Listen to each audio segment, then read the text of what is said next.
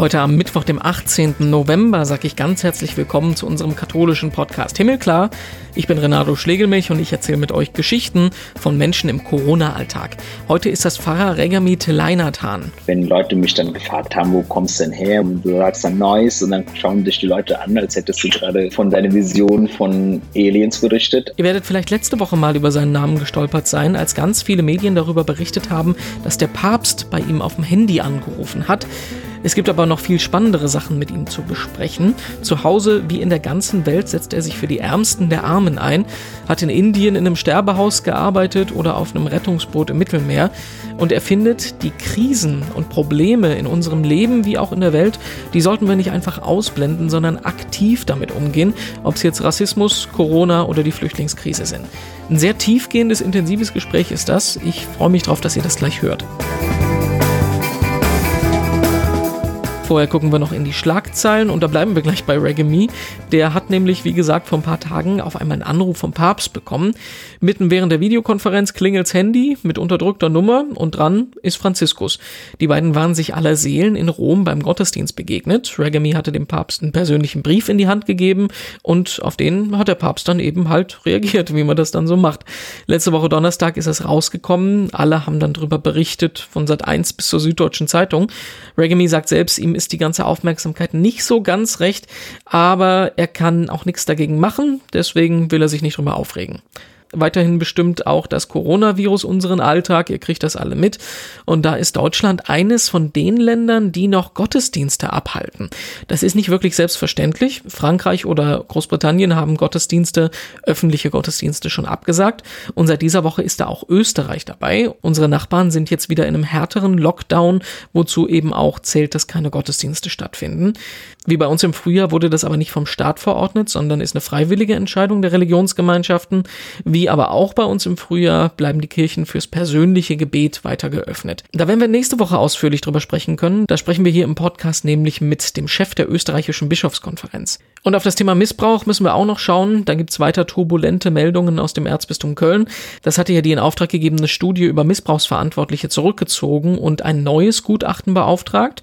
Jetzt haben die beiden Sprecher des betroffenen Beirates, also der Opfer, ihre Position aus Protest niedergelegt. Sie fühlen sich instrumentalisiert, da dieser Schritt, das Zurückziehen, zwar durch den betroffenen Beirat abgesegnet wurde, sie aber wohl überhaupt nicht im Vorhinein erfahren haben, worum es geht oder was in diesem Bericht drin stehen könnte oder warum er zurückgezogen werden soll. Das Erzbistum Köln sagt, man sei weiter überzeugt davon, die Verantwortlichen zu benennen. Die vorgelegte Studie entspreche aber nicht den rechtlichen Ansprüchen, die erforderlich seien und deswegen gibt es jetzt halt eine neue, die im März veröffentlicht werden soll. Ja, und im Podcast sprechen wir heute mit einem sehr interessanten Menschen, dessen Geschichte euch in der vergangenen Woche wahrscheinlich vor die Füße gelaufen ist. Wir sprechen mit Regamite Leinatan, der einen Anruf vom Papst gekriegt hat. In ganz Deutschland haben die Fernsehsender, die Zeitungen, die Radios, die Internetseiten darüber berichtet. Was ein bisschen schade ist, ist, dass es mit ihm eigentlich viel, viel mehr spannende Sachen zu bereden gibt. Er hat zum Beispiel arme Menschen in Indien unterstützt. Er hat schon mal auf einem Flüchtlingsboot gearbeitet und viel mehr gibt zu machen. Deswegen wollen wir uns heute mal die Zeit nehmen und eben nicht bloß auf dieses Telefonat gucken. Mit sind wir verbunden. Ich grüße dich. Schönen guten Tag. Guten Tag. Wie, wo erreiche ich dich gerade? Also erreichst mich gerade in Rom. Äh, ich bin auf dem Weg nach Albanien, bin hier aber nochmal zwischengelandet, weil ich noch ähm, einige Sachen mitnehmen muss aus Rom, äh, um in Albanien den Missionaren der Nächstenliebe, also die Hornschwestern von Mutter Teresa ähm, Unterstützung mitzubringen und vor allem ihnen auch die Exerzitien zu geben.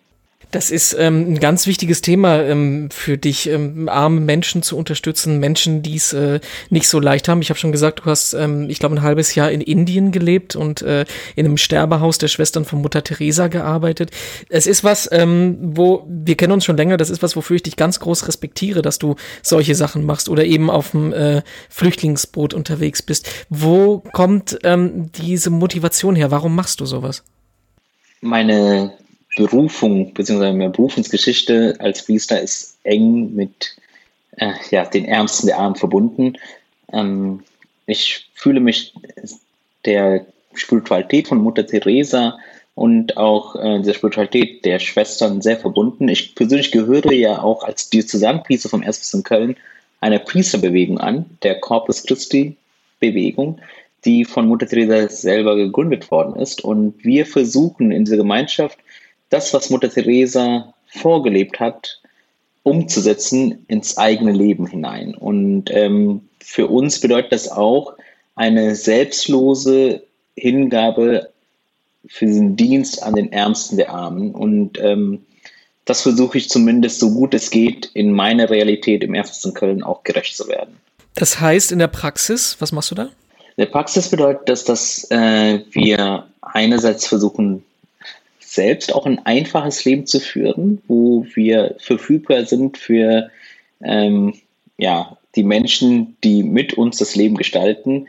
Es sind so kleine Schritte, die aber für mich entscheidend sind. Zum Beispiel lebe ich ja auch nicht allein, sondern ich lebe in einer Wohngemeinschaft. Ich habe also sozusagen das Pfarrhaus dahingehend geöffnet, dass auch andere Menschen mit mir im Pfarrhaus leben können. Ähm, und begnüge mich, sage ich mal, jetzt mit einem Zimmer und einem Bad. Das reicht für mich. Und ähm, ich sage nicht, dass alle so leben müssen, aber für mich ist es stimmig, so zu leben. Und das versuche ich schon, diese kleinen Schritte, ähm, sozusagen diese Einfachheit zu leben, auch, ähm, auch konsequent umzusetzen. Andererseits ist es auch so, dass ähm, unsere Gemeinschaft dahingehend auch ähm, ja, profiliert ist, überall da, wo die Schwestern unterwegs sind, tätig sind, unterstützend auch ähm, einzugreifen. Das bedeutet, dass äh, in Absprache mit unserem Erzbischof Konrad Wölke ich dann eben regelmäßig auch diese Auslandseinsätze wahrnehme, um zum Beispiel Exzitien zu geben oder selber vor Ort in Projekten mitzuarbeiten und natürlich mit äh, dem Geld, was ich verdiene, auch finanziell die Schwestern zu unterstützen so große Aktionen wie dann eben nach Indien zu fliegen, nach Albanien. Ähm, Indien hast du im Studium auch eine Zeit verbracht, ne? ich glaube ein Auslandssemester, wo du dann tatsächlich wirklich ähm, die Sachen gemacht hast, wo man nicht wirklich äh, Spaß dran hat. Das stelle ich mir unglaublich schwierig vor, weil du ja wirklich dauernd mit dem Zustand konfrontiert bist, wo man eigentlich depressiv werden müsste, wenn du dauernd nur von, von, von, von Leid und von, von, von Menschen umgeben bist, die es so schwierig haben im Leben, oder? Ähm, um ehrlich zu sein, ich habe eigentlich nach wenigen Wochen entschieden, das abzubrechen und zurückzufahren. Ähm, ich habe auch schon äh, alles in die Wege geleitet. Also damals gab es noch keine gute Ausstattung mit Smartphones etc. Ähm, ich habe dann telefonisch versucht, dann hier mich mit Menschen zu beraten, also meinen geistlichen Begleiter und andere, äh, die mich gut kennen, um äh, ja, gute Entscheidungen zu treffen. Und da habe ich auch dann schon äh, nach diesen Beratungen entschieden und auch schon äh, da vor Ort in einem Reisebüro vorgesprochen, äh, das abzubrechen und frühzeitig zurückzufliegen. Ähm, mein geistlicher Begleiter hat mir damals geraten, äh, diesen Flug vier Wochen nach dem Anruf eben zu tätigen. Und diese vier Wochen aber bis zum Abflug bewusst zu leben. Und äh, da habe ich festgestellt, dass als mir klar war, dass ich in vier Wochen wieder zurück kann, änderte sich plötzlich meine ganze Einstellung zu den ganzen Herausforderungen. Und ähm, ja, am Ende habe ich dann den Flug abgesagt und bin dann länger geblieben.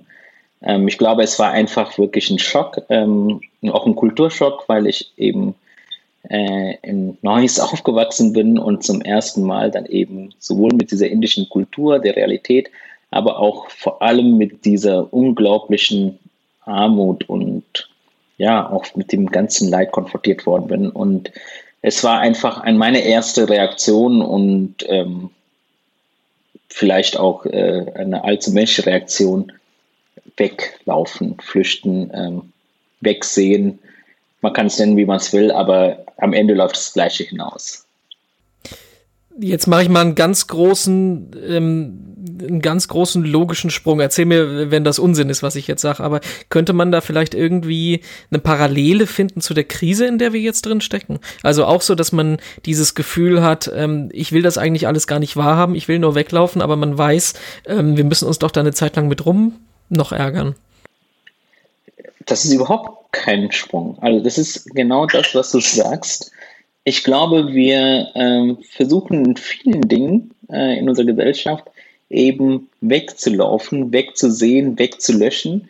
Es beginnt äh, mit eben solchen Krisen wie Corona-Pandemien, aber auch in verschiedenen anderen großen Diskussionen, die wir heute in der Gesellschaft führen, erlebe ich immer wieder, dass wir ja das, was wir sozusagen dieses Cancel Culture nennen würden, dass wir darin ziemlich gut sind. Ja, also wenn man irgendetwas wegradiert, weglöscht, wenn man wegsieht, weghört, dann existiert es nicht mehr. Das ist unsere große Hoffnung. Aber die Welt wird so nicht funktionieren. Und ähm, das ist, glaube ich, auch dann äh, die großen leidvollen Erfahrungen, die wir dann als Menschen machen müssen, wenn wir feststellen, naja, so einfach, wie wir es uns vorstellen, funktioniert die Welt nicht.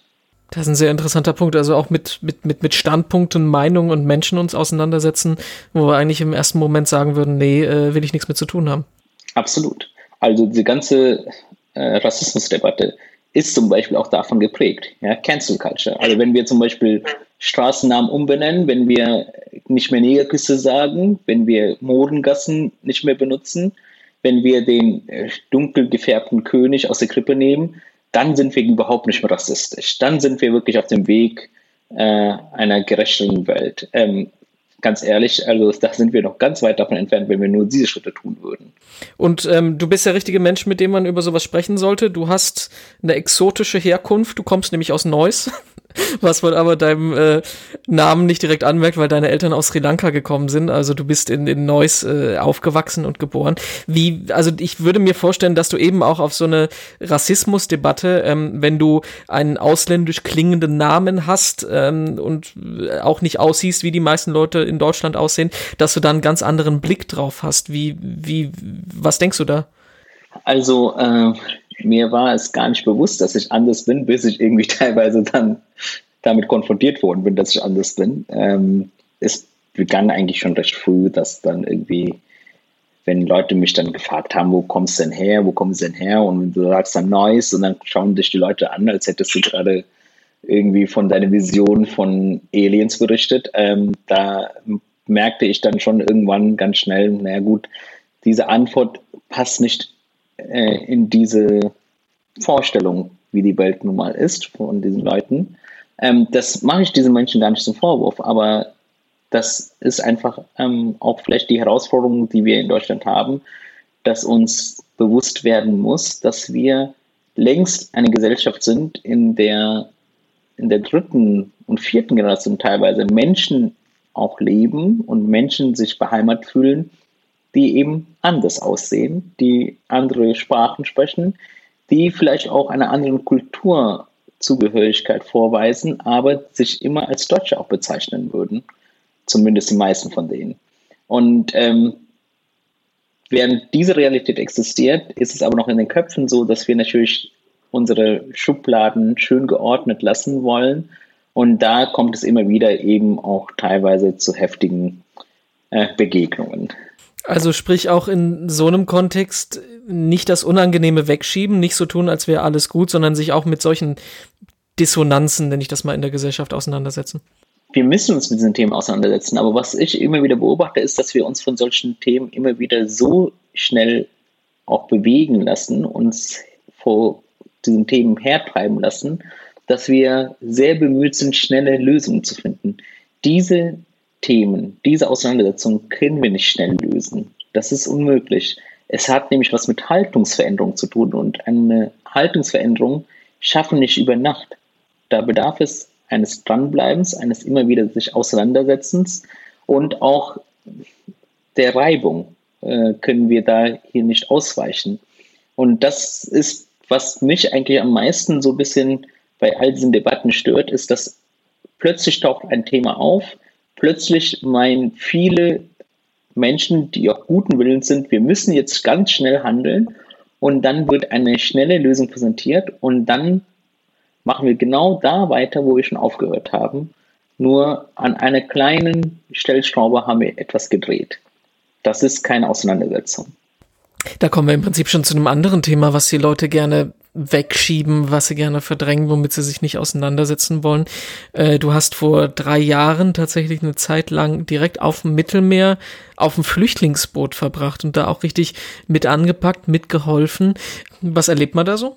Ähm, ich war ja hauptsächlich dort nicht nur als Priester, sondern auch als Sanitäter. Ähm, also ich habe im Sanitätsdienst da mitgearbeitet, aber auch in allen anderen Bereichen, wo irgendwie was zu tun gibt und wo ich irgendwie nicht den Leuten im Weg stehe.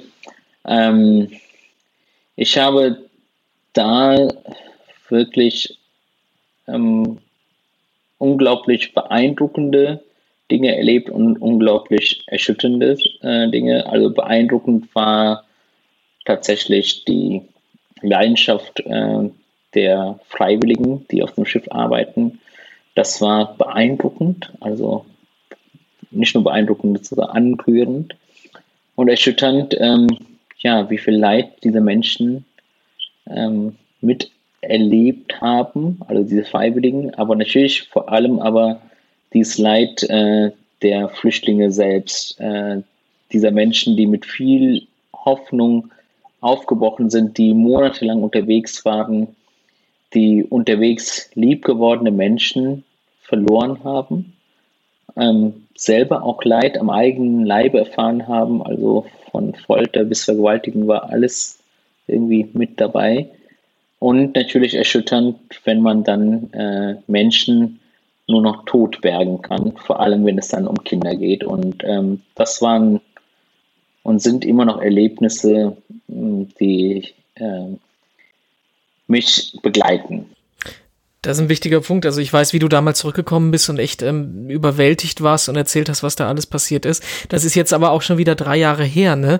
Wie hat sich denn so quasi langfristig dein Blick auf das ganze Thema und auch auf die Diskussion, die dahinter steckt, hat sich das irgendwie verändert? Ähm, solche Erfahrungen verändern grundsätzlich. Da kann man sich dagegen gar nicht wehren. Ähm, das, was äh, mir einfach nur auffällt und das, was mich auch irgendwie persönlich immer wieder herausfordert, ist eben äh, ja wieder die Realität der Cancel Culture. Also dadurch, dass wir Türkei und Griechenland als Pufferzonen eingerichtet haben, meinen wir, dieses Thema wäre jetzt beendet. Und das finde ich fatal. Und wie wir feststellen können, gerade in der letzten Woche wieder über 70 äh, Menschen, die ertrunken sind, es ist eine Realität vor unserer Haustür und ähm, wir versuchen einfach, diese Dinge auszublenden, weil wir meinen, damit wäre ein Problem gelöst. Und früher oder später wird uns das einholen, ähm, sowohl gesellschaftlich, aber auch moralisch. Und wir müssen uns daran messen lassen, wie wir mit diesen Menschen umgegangen sind. Also wenn ich mir irgendwas aus dem Gespräch jetzt mitnehme, ist tatsächlich dieser Grundsatz vor Problemen und Dissonanzen und Unangenehmen nicht die Augen verschließen, sondern tatsächlich damit umgehen. Wir müssen aber tatsächlich nochmal auf das Thema äh, zu sprechen kommen, äh, was der Anlass ist, weshalb wir gerade reden. Äh, die, die, die wunderbare Geschichte, über die letzte Woche äh, ganz Deutschland gesprochen hat. Du hast mit dem Papst telefoniert. Ähm, wie waren so die, die, die Reaktionen oder hättest du gedacht, dass da auf einmal das halbe Land drüber spricht? Ich habe es ja bewusst ähm, erstmal einen kleinen Kreis gehalten. Also ich habe äh, schon dem Erzbischof Ganabölki direkt Bescheid gegeben. Ist ja auch, äh, glaube ich, verständlich, weil ähm, der Papst ihm auch Grüße bestellen ließ. Ähm, dann habe ich ihm meinen äh, engen Mitarbeiterinnen und Mitarbeitern von diesem Gespräch erzählt und äh, meine Familie. Und deshalb hat es auch einige Tage gedauert, bis es eben in den Medien aufploppte, aber es hat sich natürlich auch dann rumgesprochen. Ähm, da war eben zwischen Unglauben, äh, Verwunderung bis hin zur Faszination alles dabei an Emotionen äh, bei den Menschen. Und ja, dass es aber jetzt sowas auslösen würde, habe ich nicht erwartet und ist mir auch ehrlich gesagt nicht so recht. Aber ähm, Dinge, die man nicht kontrollieren kann ähm, und damit muss man auch leben können. Also ich, ich drücke das mal positiv aus. Es war in einer Woche, die wirklich für die Welt nicht einfach gewesen ist oder die für uns äh, als Kirche oder für uns auch als Gesellschaft äh, mit Missbrauch und Corona und allem nicht einfach gewesen ist, war das wirklich eine Meldung, die, glaube ich, vielen Menschen Freude bereitet hat an dem Tag. Es kann wirklich sein, dass diese Nachricht ja wirklich eine kurze Atempause gegönnt hat. Also sowohl uns in dieser Gesellschaft mit all diesen Herausforderungen als auch in der Kirche. Aber sowohl ähm, dieses Telefonat als auch der Hintergrund des Telefonats beziehen sich aber darauf, dass wir eben vor Herausforderungen stehen, die wir anpacken müssen. Und ähm, das ist auch, was der Heilige Vater letztendlich auch gesagt hat. wir müssen mutig sein und im, Gottes, im Gott die Schritte gehen, die nun anstehen. Und ähm, das ist letztendlich das, was für mich zählt. Ähm, Atempausen sind wichtig, keine Frage, aber ähm, diese herausfordernden Zeiten haben immer eine große Gefahr, nämlich dass wir, und da komme ich wieder zurück zum Anfang, wegsehen, weghören, wegschieben und meinen, damit wären die Probleme gelöst.